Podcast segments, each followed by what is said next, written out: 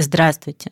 С вами Юля Краса, автор книги «Социальный эксперимент» или «Секс без обязательств». Я хочу поговорить с вами о теневой стороне личности, табуированных темах и тайных, порой подавляемых сексуальных желаниях и фантазиях. Вы услышите множество тайн моих личных и моих гостей, а взамен вы отдадите мне свое время и внимание. Сегодня у меня в гостях Саша Грин, актриса театра «Арлекиниада», тренер-наставник школы игры, тренер телесной осознанности, создатель и ведущая проекта «Реанимация». Саша, здравствуй. Здравствуй, Юля. Тема нашей сегодняшней встречи – игра. Саша, ты являешься тренером-наставником на проекте «Школа игры». С каждым годом на проект приходит все больше и больше людей из разных профессий. Расскажи, пожалуйста, о чем этот проект и что он дает людям.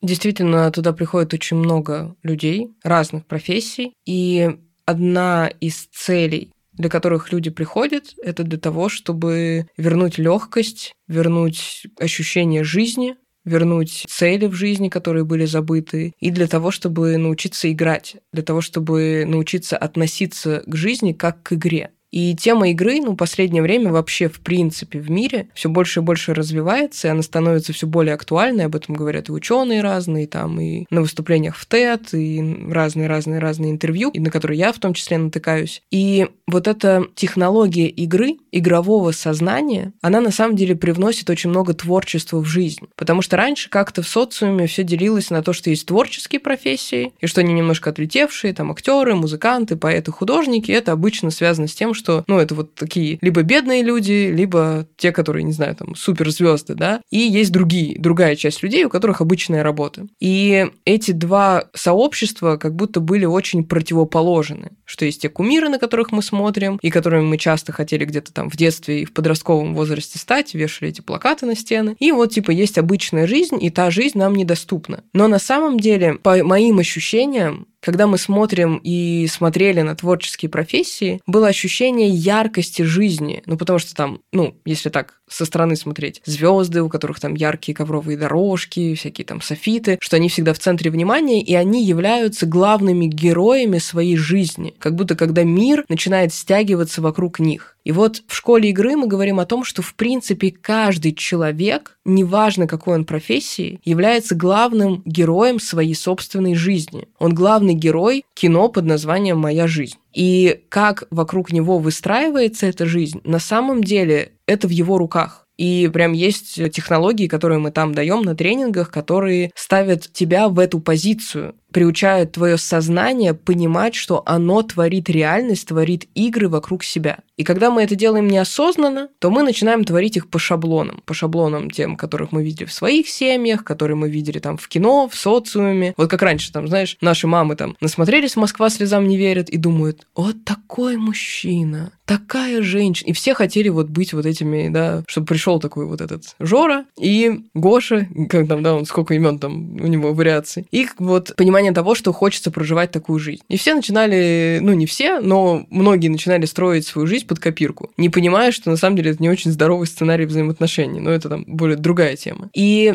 по этим копиркам, которые насмотрены, наслушаны, мы на автомате начинали строить свои жизни. Но мы, я говорю, это как бы в принципе, да, люди, если брать и наш социум в частности. А в школе игры мы говорим о том, что в принципе те игры, которые вы творите и которые вы создаете, вы можете это осознавать, потому что когда вы не осознаете, мир играет вас, и вы хотите играть драму, осознанно, вот тут очень важно, или неосознанно. Мир будет подбрасывать тебе драму. Он будет подбрасывать тебе козлов, сволочей, тех, кто разбивает тебе сердце, тех, кто там кидает тебя, допустим, на деньги. Он будет всячески подбрасывать тебе декорации и партнеров по игре, которые будут удачно, тот сценарий, который, опять-таки, сознательно или бессознательно ты держишь внутри себя, он говорит, все хорошо, смотри, вот подогнали мы тебе кастинг устроили, пожалуйста, самых лучших. Когда мы начинаем это выводить в сферу осознанности и видеть, и сначала вычищать все эти игры и сценарии, которые мы себе натворили, и просто выходим из них, аннулируем контракт, так скажем, да, ну вот если брать метафору опять, актер такой говорит, знаете, я больше в этом кино не снимаюсь, спасибо. И как показывает практика, какое-то время еще старые сценарии, старые продюсеры, режиссеры, но опять-таки, если как метафора и актеры, и партнеры могут бегать и говорить, подожди, подожди, мы очень хотим тебя в наш сериал. И вот здесь, да, нужна выдержка для того, чтобы в этот сериал, опять-таки, своей жизни опять не вернуться в такое качество сериала. И начать создавать осознанно, уже осознанно, те игры, которые тебе действительно хочется проживать. Хочется тебе проживать, что ну, бывает так, кстати. Хочется тебе проживать, что у тебя, не знаю, там, мужской условно гарем, и у тебя куча мужчин, и ты суперзвезда, да, если ты женщина, и ты, не знаю, там, сводишь всех с ума. Пожалуйста, осознанно выбирайте сценарий, играй в эти игры, нет ничего плохого в этом. Если, опять-таки, ты понимаешь ответственность, закручивая эти игры. Хочешь ты, не знаю, играть того, кто продвигается по карьерной лестнице вперед, идет и полностью сосредоточен на самореализации, окей, опять осознанно выбирая эту игру, понимаешь, что есть определенная ответственность. И одна из вещей, на которую мы делаем упор на школе игры, о том, что вставая в центр своей жизни, вставая в центр своего фильма или спектакля, ты начинаешь брать ответственность за все события на себя ты понимаешь, что, что если ты закручиваешь вокруг себя эти сценарии, то все плюшки и все не плюшки, так скажем, да, и кнут и пряник, который направлен опять-таки на тебя, это все твоя территория. Ты понимаешь, что ты можешь облажаться, да, ты можешь облажаться. Ты можешь, наоборот, кайфовать и получать удовольствие, это тоже все твое. И интересно, что это воспитывает очень взрослый подход к жизни. Несмотря на то, что мы говорим об игре, и вроде как это детское состояние, интересно, что люди, выходя после тренинга, больше встают во взрослую позицию. Потому что уже невозможно сказать, что вы знаете, ну как бы типа я тут не виноват, потому что это просто вот так сложилось. Если ты режиссер,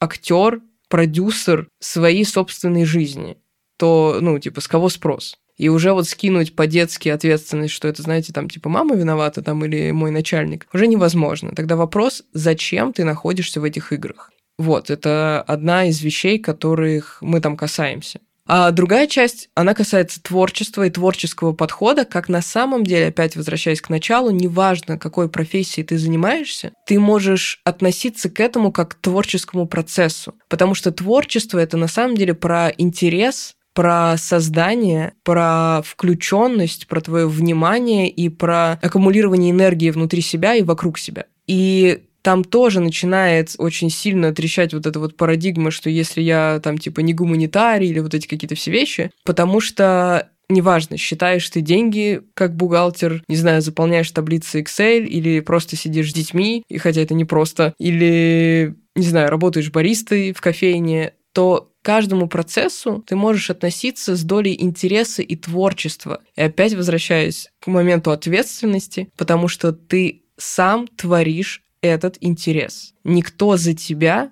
не сделает твою жизнь интересной. Никто тебя не включит в твою жизнь. Никто не нажмет вот эту кнопку, типа волшебный пинок да, под зад. Никто не сделает. Ты сам учишься включаться в свою жизнь и для себя самого в первую очередь делать ее интересной и полезной. Саша, я заготовила массу вопросов, но ты сразу на все ответила, очень развернуто и широко, сразу все понятно. Скажи, пожалуйста, твоя роль в этом проекте какая?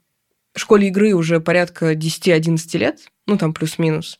И я один из тех людей, кто стоял у истоков создания школы игры, и один из первых тренеров, который, в принципе, создавал модули, которые у нас есть, и дальше-дальше развивал, потому что сейчас у нас их порядка, по-моему, чтобы не соврать, 8 или даже 11 потому что, ну, достаточно быстро появляются продукты, потому что мы в какой-то момент вышли в онлайн тоже, да, там, когда был карантин, как-то мы начали осваивать эту территорию, чтобы быть полезными людям в других частях мира. И так получилось, что одним из учителей в школе игры тот, кто обучал вообще нас тренерской профессии и таким азам НЛП, азам психологии, это была Татьяна Мужицкая. И получилось так, что я та, которая перенимала у нее эти технологии прям, ну, да, впитывала, так скажем, вот прям с самого начала, и это был достаточно длительный процесс. И сейчас к нам приходят новые актеры, новые артисты, да, и там определенными такими, как сказать, вехами, да, там кто-то пришел там пять лет назад, кто-то вот пришел совсем недавно. И вот эта вот приставка тренер-наставник, потому что это одна из моих обязанностей обучать и вводить в систему новопришедших актеров, потому что у некоторых из них появляются желания к тому, что они тоже хотят работать с людьми, они тоже хотят вести тренинги, они хотят быть полезными, они хотят игровое видение мира дальше нести в мир и транслировать, да, и менять сознание людей, но это невозможно сделать так просто, типа, а, я сам прошел тренинги, давайте я теперь... Нет, там есть определенная технология, там есть определенный этап достаточно, ну, такой длительный обучения, и вот я один из тех людей, кто их проводит через это обучение. Вот у нас есть Юлия Лузерсон, она руководитель прям проекта школы игры. Я больше как ее соратник, так скажем, да, коллега. И вот мы вдвоем сейчас на данный момент молодых ребят вводим именно в структуру всего этого. Потому что, несмотря на то, что мы занимаемся игрой, там очень много дисциплины, очень много таких простых, с одной стороны, но в тот же момент и глубоких технологий, которые кажутся на поверхности очень легкими. Ну, типа, начни играть. А там есть очень большой пласт, который ты постоянно раскапываешь, постоянно учишься на своем примере, да, ты постоянно смотришь и сверяешься, где ты так сам ведешь себя в жизни, и для этого нужно просто время.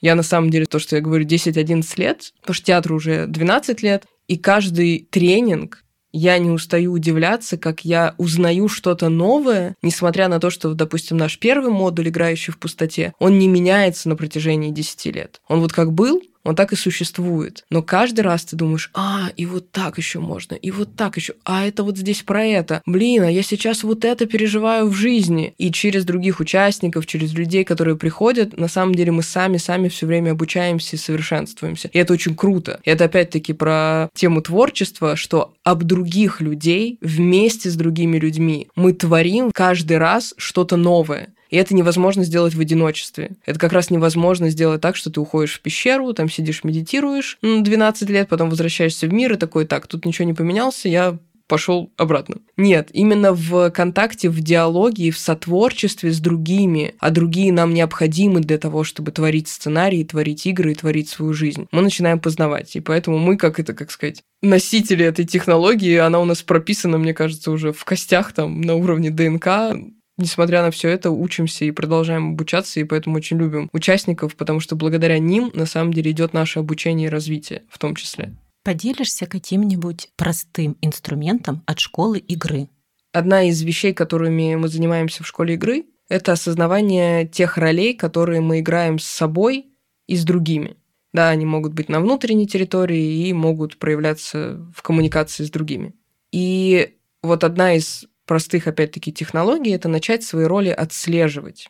И есть роли, с которыми мы живем, а есть те роли, которые нам, как кажется, пока недоступны. Но на самом деле, если хотя бы раз где-то через другого человека, через кино, через сериалы, через какие-то, не знаю, картины или, ну, через какие-то внешние вещи, мы видели эти роли, где-то мы как обезьянки очень, если она нам нравится, хотим эту роль примерить на себя и тоже сыграть ее. Ну, допустим, когда мы смотрим «Пиратов Карибского моря», Джек Воробей очень заразительный персонаж. И где-то какой-то части внутри нас, ну, возможно, не у всех, да, хочется вот этой безбашенности, юмора, какой-то безнаказанности, спонтанности, и, типа, чихаю я на чужое мнение и веду себя как хочу. И какая-то часть нас, когда смотрит это кино с этим персонажем, где-то, даже если начать следить за собой, вот, ну, как упражнение, кстати, можно взять, когда вы смотрите кино, и вам кто-то из персонажей очень нравится, посмотрите, как внутри, даже если оно внешне не сильно проявляется, реагирует ваше тело. Как оно там, не знаю, наполняется энергией, или наоборот становится таким жестким, и я Бэтмен, да, или там я чудо-женщина. И когда мы смотрим это кино, какая-то часть нас уже эту роль на себя примеряет. И если у нас есть какой-то контекст жизни, где нам каких-то качеств не хватает, первое, с чего можно начать, это как раз вот эти все, да, известные фильмы и сериалы, ну или персонажи, которые нам нравятся. И мы можем начать для себя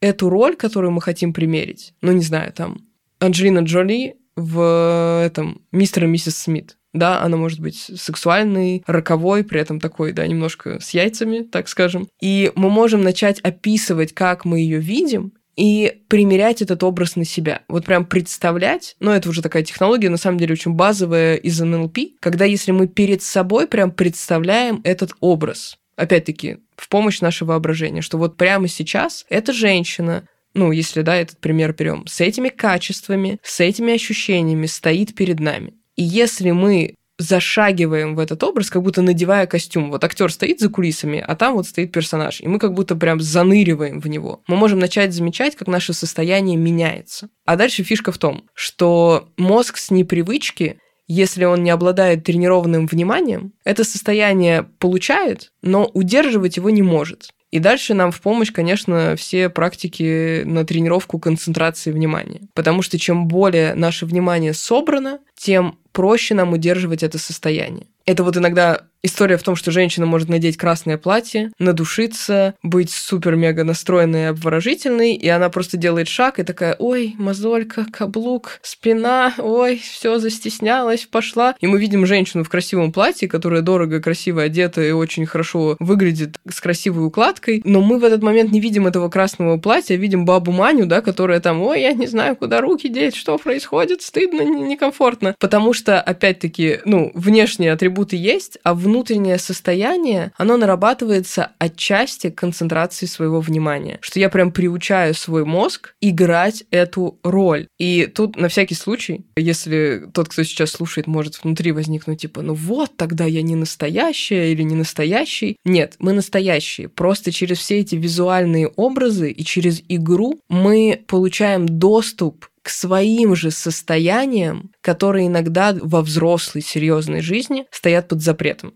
Потому что, типа, проститутка, да, допустим, так себя только ведет. Или там, ой, ну все понятно, ни один мужик такую там замуж не возьмет. Да, ну как бы там может быть куча табу. И когда мы смотрим это из взрослой позиции, такой серьезной и увесистой, это все становится либо под запретом, либо тяжело, либо невозможно и куча-куча всего, что болтает наш мозг. А когда мы позволяем себе поиграть в это как в детстве, как та же девочка, которая надевала мамины туфли, там, да, иногда красила помадой как-то свои губы и думала, что она в этот момент звезда, на самом деле источала из себя вот это состояние того, что она звезда. И в этот момент мир реагировал именно на внутреннее состояние, а не на внешние атрибуты. Поэтому игра в дает очень большое количество ресурса, легкости и радости. И тогда любая ситуация, любое состояние, когда мы в нее просто играем, и любая роль, в которую мы просто играем, без супер-мега гиперответственности, дает огромный пул энергии и возможностей и видение, опять повторюсь, из взрослой серьезной позиции, взрослых теть и дядь нам просто недоступно.